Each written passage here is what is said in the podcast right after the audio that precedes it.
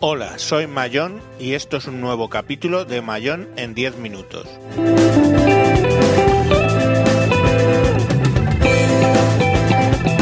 Hoy vamos a hablar de quién mató a Steve Jobs.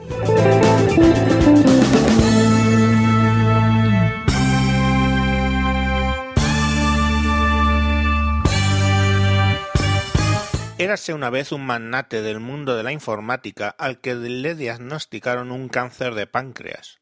Mucho ha avanzado la lucha contra el cáncer, pero si hay un cáncer que aún sea una sentencia de muerte es el páncreas. Pero mire usted por dónde este magnate tiene suerte. Bueno, suerte no, lo siguiente. Y en un estudio posterior se decide, o se nota, o se detecta, que el cáncer de páncreas que tiene es uno de los rarísimos curables. Con lo cual tenía salvación. Le proponen quimioterapia, radioterapia, pero fíjate por dónde el magnate tenía dos problemas. Históricamente él había convivido bastante con la comunidad Hare Krishna, de hecho cuando él estuvo en sus horas más bajas eh, fue alimentado, más o menos, en una eh, misión Hare Krishna.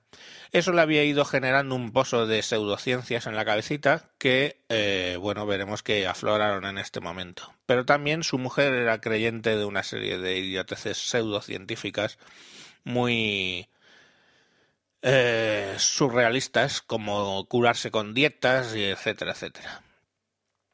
Pues bueno, eh, en vez de tomar la decisión de hacerse sus ciclos de quimio y radio y operarse, abrirse y sacarse ese tumor del páncreas, repito, de los pocos tumores operables de páncreas, estamos hablando de una probabilidad de 1 entre 100, o sea, de que te toque ese tumor de páncreas.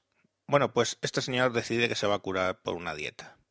Se tira seis meses, eh, más o menos, siguiendo una dieta y una serie de purgaciones y estúpidas eh, cuestiones. Y eh, bueno, cuando ya se ve que va, para, va a ir para adelante, decide volver a la medicina tradicional, le operan de urgencia y por lo menos el páncreas se lo salvan pero para entonces ya al menos tenía metástasis en el hígado, el cual terminaría perdiendo unos meses después y sí, esta vez gracias a su dinero conseguiría en Estados Unidos un trasplante de hígado que de momento le salvó la vida. Lamentablemente, pues fue perdiendo facultades y en aproximadamente medio año este magnate moriría de las complicaciones generadas por, por ese proceso cancerígeno. Esto nos lleva a pensar, o nos debería de llevar a pensar dos cosas. Primero, que el dinero no nos salva de las pseudociencias.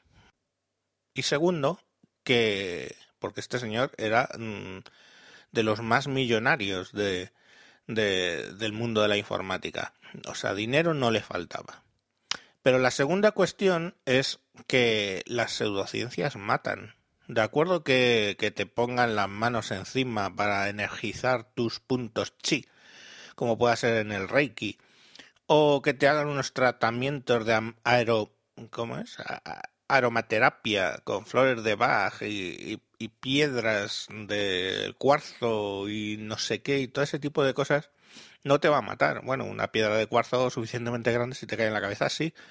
Pero en principio, todas estas cosas no te van a matar. Lo que te va a matar es la creencia en ellas. Si crees en esas cosas, lo que te va a ocurrir es que no vas a hacer caso de la medicina tradicional.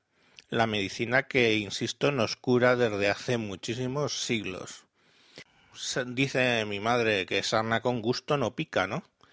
Pues adelante. Vosotros creéis en todo el tipo de cosas que queráis. No, esto es un país libre.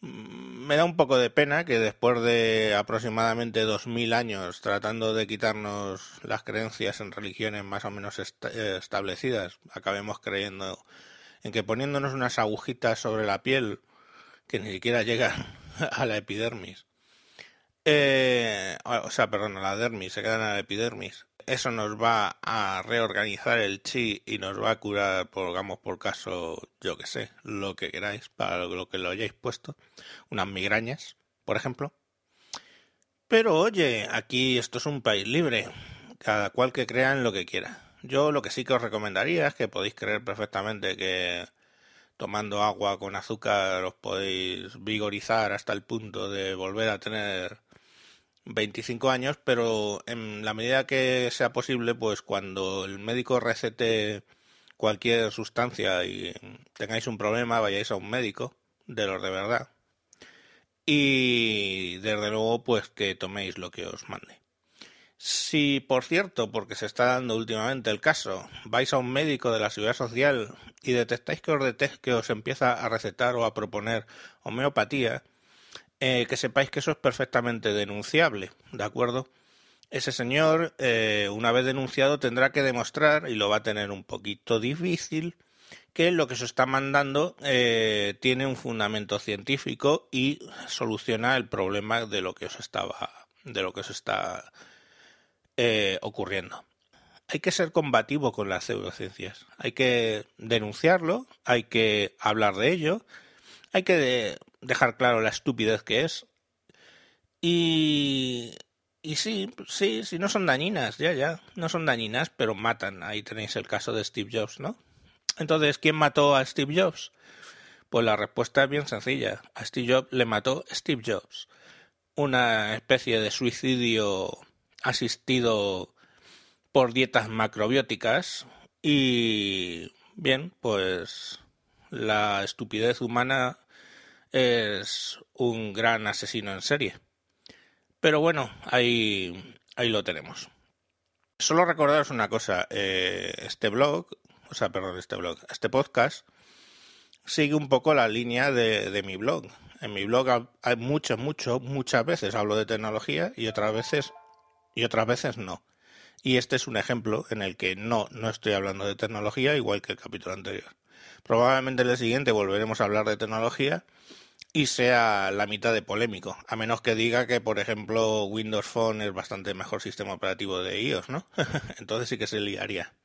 Bueno chicos, un saludo y hasta próximos capítulos. Como siempre podéis seguirme en Twitter en arroba tejedor1967, buscad mi blog Esas cosas del mundo, tecleando tal cual en Google, o el canal de YouTube que es también Tejedor1967. Hasta la vista.